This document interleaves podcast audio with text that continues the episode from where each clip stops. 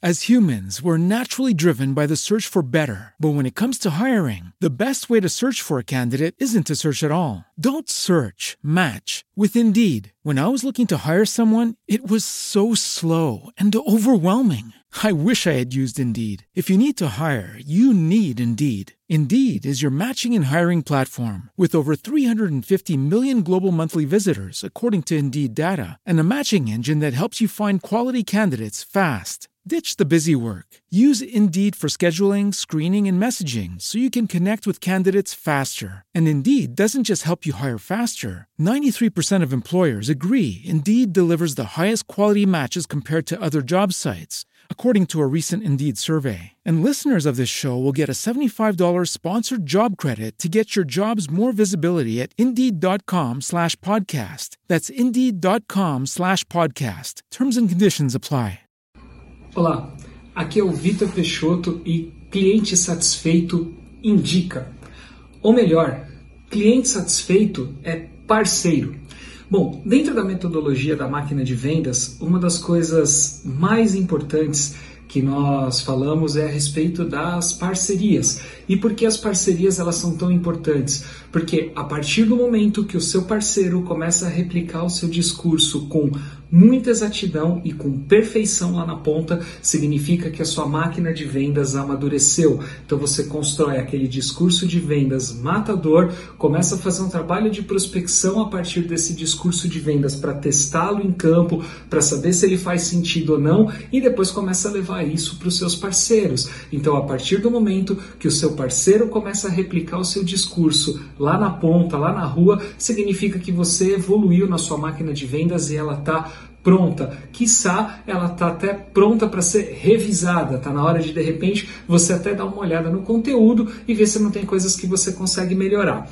Mas vamos nos concentrar então na pauta principal do vídeo, que é o cliente, quando ele está satisfeito, ele é mais do que um cliente, ele acaba se tornando um parceiro. E como é que a gente faz para que um cliente fique satisfeito? Primeiro, a gente precisa entregar no mínimo aquilo que a gente vendeu. Então, se a gente assumir uma, um compromisso, se a gente assumir uma promessa com o nosso cliente, o mínimo que a gente tem que fazer é entregar aquilo que foi prometido. E é óbvio que dependendo de qual é o seu negócio, vamos recapitular quais são os negócios que a máquina de vendas da Multiplico é, gosta de resolver. São negócios de revendas, negócios para empresas de software, para empresas de serviços e empresas de tecnologia que trabalham com algum tipo de receita recorrente ou serviço complexo. E aí, por que, que eu gosto de falar sobre isso? Porque nem sempre é tão simples assim deixar um cliente que compra esse tipo de solução esse tipo de serviço satisfeito.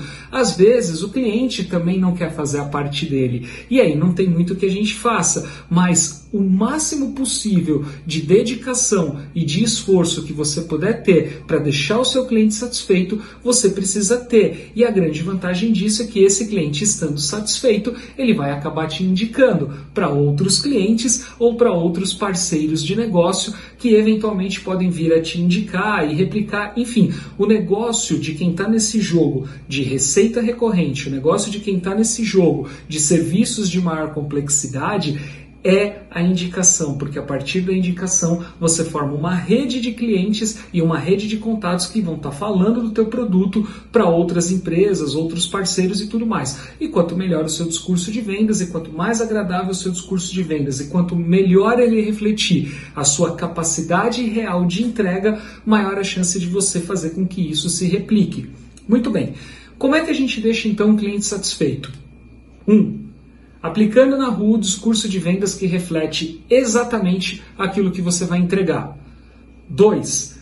Quando você fizer a venda e a partir do momento que você faz a venda e essa venda foi qualificada corretamente, você passar para o seu time de serviços ou para quem vai cuidar do cliente as informações corretas daquilo que foi vendido, como foi vendido, as expectativas e a forma que o cliente espera que isso seja entregue. O nome desse documento ou o nome desse processo chama-se kickoff de implantação e é recomendado que seja feito então entre o seu time comercial, quem efetuou a venda, e o time de serviços que está recebendo a demanda para fazer a implementação a partir do momento que a venda foi 100% concretizada. Depois, passo número 3, o seu time de serviços precisa então entregar o produto, ou entregar o serviço, ou entregar o software da forma que o seu discurso de vendas disse que era para fazer. Então, o discurso de vendas tem que estar alinhado automaticamente com aquilo que seu time de serviços tem a capacidade de entregar.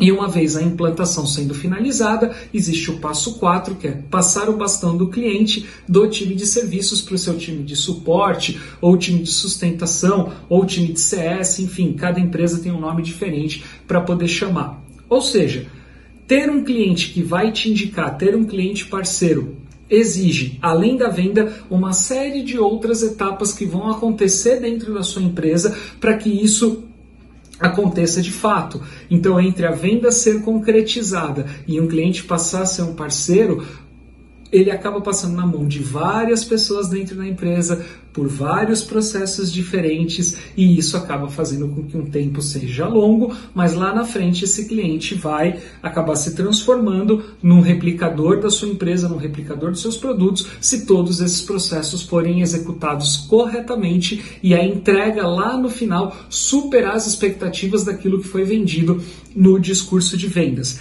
E aí eu gostaria de fazer uma recomendação.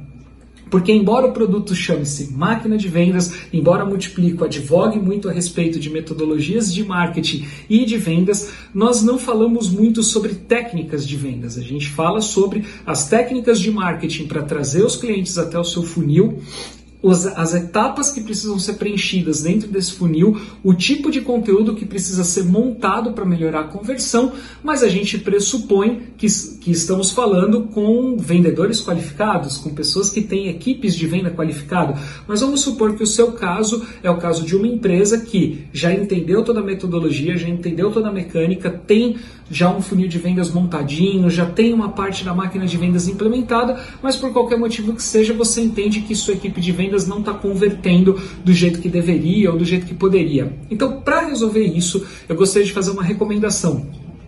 A Multiplico, é, como empresa, e eu, Vitor, né, tenho como, como um parceiro, é, como um cara que nós admiramos demais, o Dagoberto Rajar, da Advance Consultoria. Então, para quem ainda não conhece, a gente vai deixar no link aqui do, do vídeo o site da Advance para vocês poderem conhecer o trabalho que eles fazem. O Dagoberto está no mercado há muito tempo, foi executivo de grandes empresas como Microsoft, por exemplo, e montou a Advance há alguns anos e hoje tem uma série de produtos para melhorar a performance e o desempenho dos vendedores desde treinamentos, projetos de mentoria, de consultoria, até conteúdos mais simples, conteúdos mais fáceis de você consumir e mais palatáveis. E um desses conteúdos é até um livro bastante conhecido, mas para quem ainda não conhece, eu vou recomendar aqui o livro Conversando com o Tio Salim sobre Vendas, da Advance, do Dagoberto, um livro excepcional para aquele vendedor que tem dificuldade em saber como vender valor ou que tem dificuldade em saber como conduzir uma venda para transformar o cliente num parceiro. Esse livro é um excelente início, é um excelente caminho para você começar a fazer isso. E uma das coisas que o, o Dagoberto bate bastante na tecla é a questão do vendedor é, se comportar como um consultor. Então, a partir do momento que ele está lá na frente do cliente, ele tem que levar o cliente dele a tomar uma decisão bastante certeira em relação àquilo que ele precisa comprar. Nem mais, nem menos, e sim aquilo exatamente que o cliente precisa comprar. E eu não poderia concordar mais com o Dagoberto quando ele diz isso, porque aí eu me remeto à minha época de vendedor, na época em que eu pegava a minha pasta e ia vender software é, para os pequenos varejistas, em especial para os pequenos varejistas, e eu me deparava muitas vezes com situações do tipo concorrentes é, ou amigos reclamando que os clientes estavam pagando cada vez mais barato no software e não tinham muito como convencer o cliente a pagar uma mensalidade maior e tal. E eu me perguntava muitas vezes o seguinte, falava, poxa vida, mas o que, que, esse, o que, que essa empresa, o que, que essa revenda, o que, que essa software house desse meu parceiro, desse, desse meu amigo, tá falando lá para o cliente, né? Quer dizer, ela tá preocupada, ou ele, né, tá preocupado só em vender a automação fiscal, ou seja, resolver aquilo que o fisco diz que precisa ser feito, ou ele está preocupado em mostrar para o cliente que ele pode usar um pouco melhor o, o sistema. E aí eu, eu comecei a me recordar de algumas passagens, e uma em especial foi, foi muito interessante, é, de uma negociação um, onde o cliente estava começando a achar o preço do, do produto um pouco caro. Então era um supermercado, uh, a gente estava levando uma solução lá para ele, enfim, isso já faz alguns anos, e era um supermercado, tinha uma quantidade razoável até de, de PDVs, e eu me lembro do cliente falar assim, poxa, mas hoje eu invisto X, você está me pedindo quase duas ou três vezes o valor que, que eu estou pagando, é, como é que você justifica né, fazer esse investimento? E aí eu me, eu me recordo que tinha um, uma outra pessoa junto comigo, é, eu estava treinando essa pessoa então para que, que ela pudesse fazer o trabalho que eu fazia em campo. Na época eu trabalhava numa revenda é, lá em Campinas, na Genecamp, automação do Wagner, um grande, grande amigo, que até hoje é cliente aí da, da Multiplico. E aí eu me lembro de virar para o cliente e falar assim: faz um favor para mim, Tira um relatório de curva ABC no seu sistema. Aí o cliente ficou olhando para mim e falou: Como assim? Eu falei: É, eu quero fazer uma brincadeira com você. Se, se você puder não olhar a informação do relatório para que a gente possa é, conversar, vai ser mais legal ainda. E aí interessante que o cliente não sabia tirar o relatório. Então eu falei, poxa, falei para ele, a primeira coisa está errada aí. Esse é um dos relatórios mais importantes que existem dentro do sistema e se o teu fornecedor atual não está te ajudando com isso, é, eu já posso dizer que você está pagando caro. Na verdade, esse valor de um terço do que eu tô, tô cobrando, né, do que eu coloquei na minha proposta para você, é caro porque não estão te dando apoio com a coisa básica da básica. Mas enfim, você não sabe tirar o relatório? Vamos procurar junto. Aí a gente entrou lá no sistema, eu achei o relatório, tirei o relatório, peguei as folhas de papel, protegi as folhas e falei assim: vamos lá.